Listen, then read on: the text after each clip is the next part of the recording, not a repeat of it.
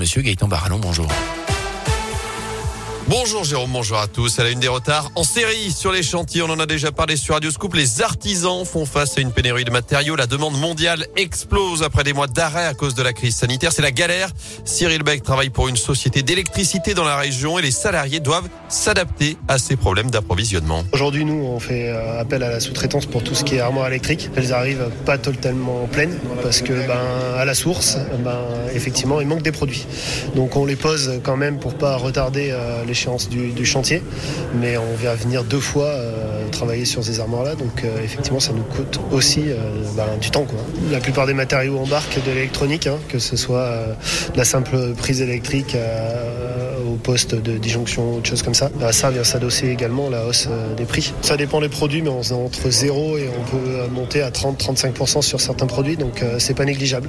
Et le retour à la normale ne devrait pas intervenir avant juin 2022.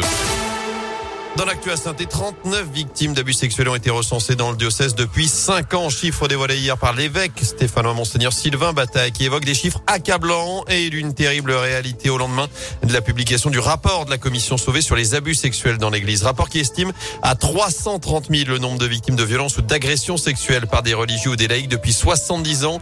Notez qu'à Lyon, le diocèse ne versera pas d'indemnité à 7 victimes de Bernard Prénat. Elles ont déjà été indemnisées en tant que partie civile au procès de l'ancien prêtre qui avait sévi également dans le Rouennais. Elles ne peuvent pas l'être une deuxième fois selon le tribunal ecclésiastique. Elles ont un mois pour faire appel. En bref, vous êtes 11 millions en France, soit un Français sur cinq à vous occuper d'un proche malade en situation de handicap ou âgé. Ce 6 octobre est la journée nationale des aidants. Près de chez nous, le secrétaire d'État chargé de la transition numérique est à Saint-Etienne aujourd'hui. Cédric O va participer ce mercredi à l'université d'été du très haut débit, événement qui se tient jusqu'à demain au centre des congrès. Et puis Facebook se fait taper sur les doigts le géant californien est accusé d'avoir oublié ses principes moraux au nom du profit, envahissement de la vie privée, promotion de contenu toxique, utilisation des enfants et des adolescents. Le Congrès américain promet de mieux réguler le site complotiste, publicité, fake news. Des gouvernements doivent-ils mieux contrôler Facebook avec le risque de censure que ça comporte? C'est notre question du jour. Vous y répondez sur radioscoop.com. Du sport du basket, la chorale tombe de haut après la belle prestation ce week-end contre Monaco. Les Rouennais ont lourdement chuté hier soir sur le parquet de Chalon-Reims. Une défaite 105 à 84.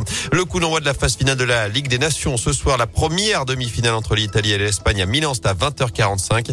Demain, l'équipe de France défiera la Belgique à Turin. Enfin, le nouveau doyen des Français habite près de chez nous dans la région Marcel May à Saint-Romain-en-Galles. C'est à côté de Vienne en Isère. À 112 ans, il devient le plus âgé des Français après le décès de Jules Qui avait trois mois de plus que lui. Marcel Mess, ancien taxi ambulancier garagiste, il est né le 12 juillet 1909.